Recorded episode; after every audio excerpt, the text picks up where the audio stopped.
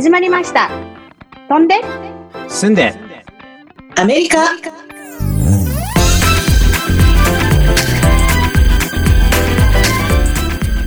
クリニカルソーシャルワーカー、依存症専門の心理カウンセラー、いつもニコニコニョラです。UC バークレー大学院卒5人のブラッカニーズキッズを育て上げたファンキーなグランマみーちゃんです元吉本興業社員で起業家、アメリカ移住5年目、頑張るアラフィフ、よしです。それでは本日のトークトピックはこちら。飛んで進んで英会話こちらにいると意外にことわざとか格言っぽいことをね、聞くことが多いなっていうふうに感じるので、今日はそういったことをですね、パーソナリティ3人が記憶に残っていることわざなんかを話していきたいと思います。最初、誰いきます？みーちゃんいきますか？あの、私は、あの、よく使うのはですね、はい What goes around comes around っていうのはね、うんあの、日本語で言うと、因果応報はい。っていうのに近くて、まあなんか、あの、自分の行いは自分に返ってくるよって、ツケが回ってくるよっていうことなんですの、けれども、それはまあ、良いことにも悪いことにも、あの、使えるんですけど、これを例えば、comes around, goes around と言っても、あの、別に、あの、正確な意味を合わせるわけですね。うん、そうんそっちだと思ってた、最初。うんうんど、どっちでもいいんだ。あのね、結構ね、歌でもたくさん使われてんだけど、大体うん What goes around comes around っていうのが定番ですね。うん。なるほど。あの、そう、ジャスティン・ティンバレーとかもなんかそういう歌を結構ちょ、ちょっとまあ最近に使ってね、結構ヒットになった感じなんですけどね。うんうん。そう、誰かがその What goes around comes around って言った場合、直接的、間接的には自分の行動が最終的に戻ってきて自分の人生に影響を及ぼす、及ぼす可能性があるよってことを、あの、示唆しているんですよね。うんで、うんで、悪いことをすると悪いことが持ってきて自分に害を及ぼすということを警告としてよく利用されます。うんそわかる。なんかほら、あの、うね、浮気すると言うよね、うんよく。う。いやいやー、you あ know what's going on comes around ってね。うん、そうそうそうそう。そう。えー逆に、その、良いことをするときに、あの、よく、良いことが返ってくるよっていうような感じも使えて、うんまあ、正しいことをするのを、まあ、奨励、知るっていうか、はいあそういう時に、ポジティブな意味でも使える、あ使用できますよね。両方いけるんだね。うん。そうそう。で、似たの感じでは、あの、聖書のプロバーブでは、you reap what you sow。あ自分の、あの、蒔いた種うん。はっていう意味でもあって、まあ、それに近いのがあって、また、あの、仏教とかヒンズー教では、まあ、カルマのね、原則で、うんで、まあ、この人生でね、トラブルを、あの、回避したとしても、自分の悪行は来世であなたをなな悩ませるよっていうような、あの、まあ、言い方までもなりますよね。はいうんあの、そうそうそ白間さん。そうですね。うん。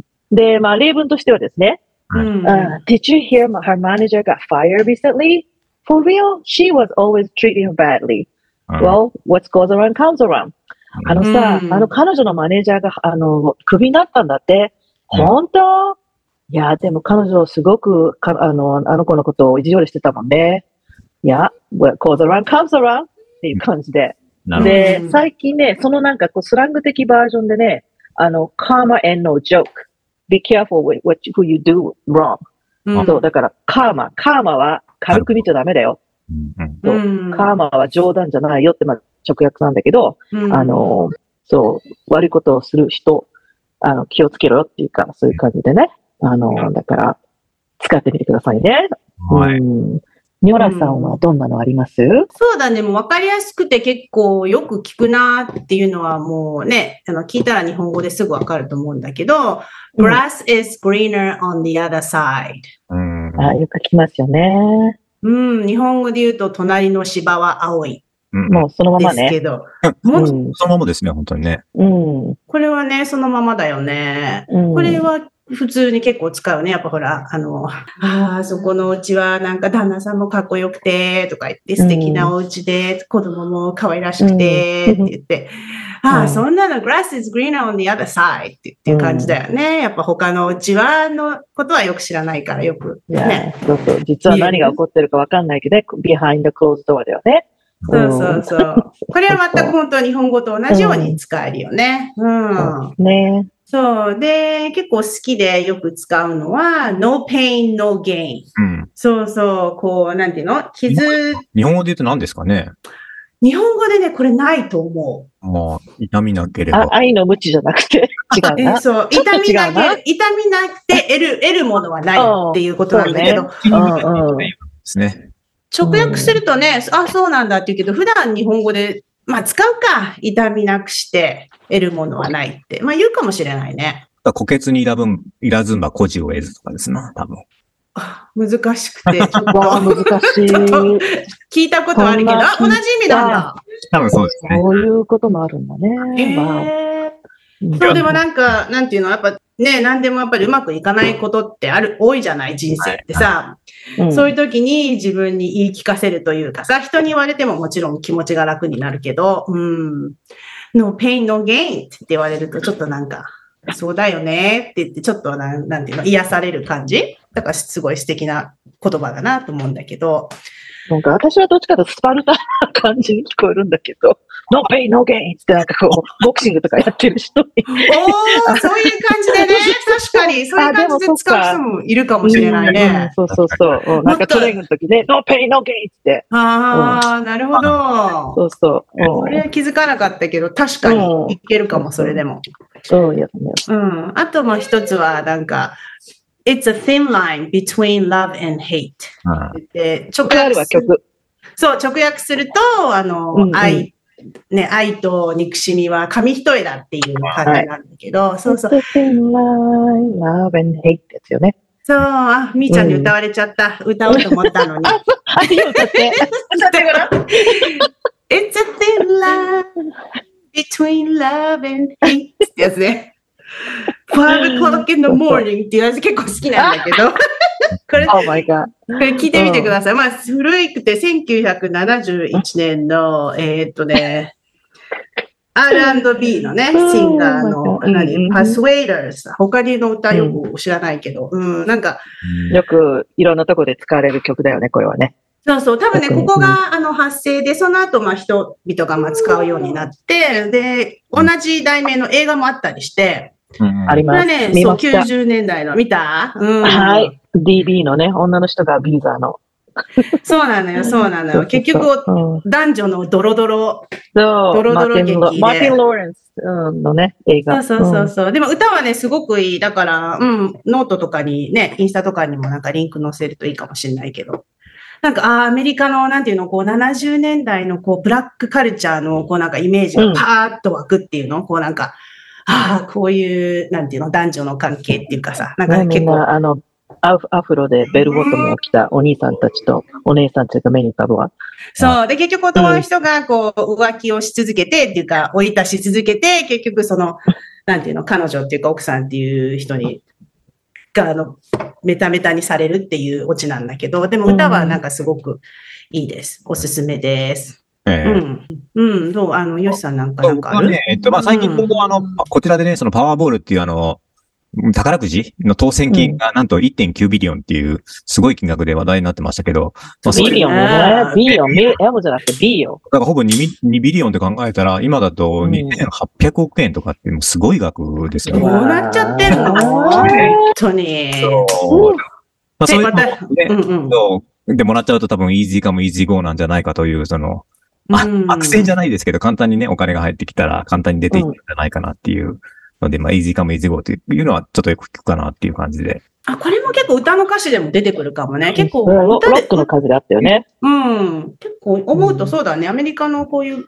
言い回しって歌によく使われるんだね。意外に出てくる。日本ではあんまないですよね。一石二鳥とか日言ってない本ですでね。ね、一石二鳥って。一応って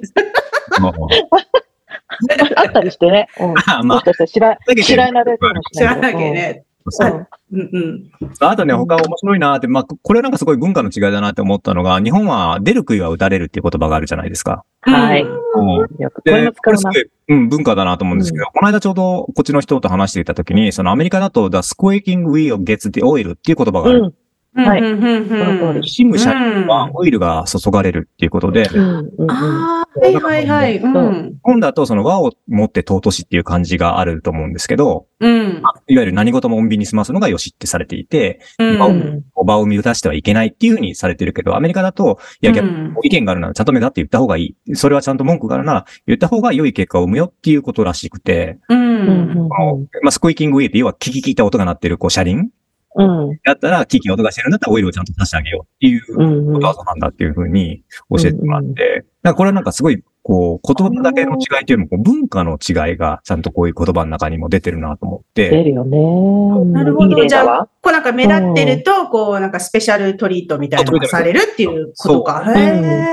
そうなんですよ。でなるほど。なんかこの辺、特にね、なんか社会人とか会社の中でのこう風土が日本は本当事なかれ主義でこう失敗しないうんなってる。ね、それが失敗しなくて進めた人がこう出世する傾向があるみたいですけど、こちらはやっぱりうんそういうんじゃなくて、こう、意見をバンバン言っていくうん。が、やっぱり出世するっていうか、まあそういう文化なんだなっていうので、ねこれ自己主張をしないとね。ううんうん。しないって感じだよね。すごく似た感じなのに違う、こう、なんでしょう、言葉なんだなって言って面白い。うんうんうんうん。そうね。いい例だわ。あ、なんかあります？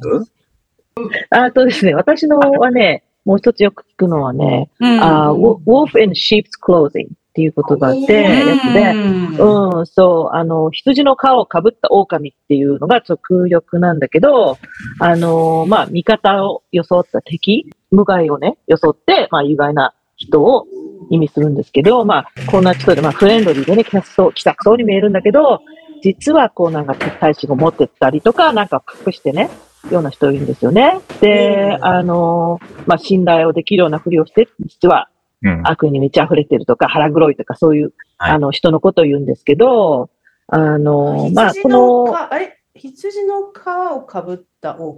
ってことだよね。うんうん。日本でも確か言うね、なんかね。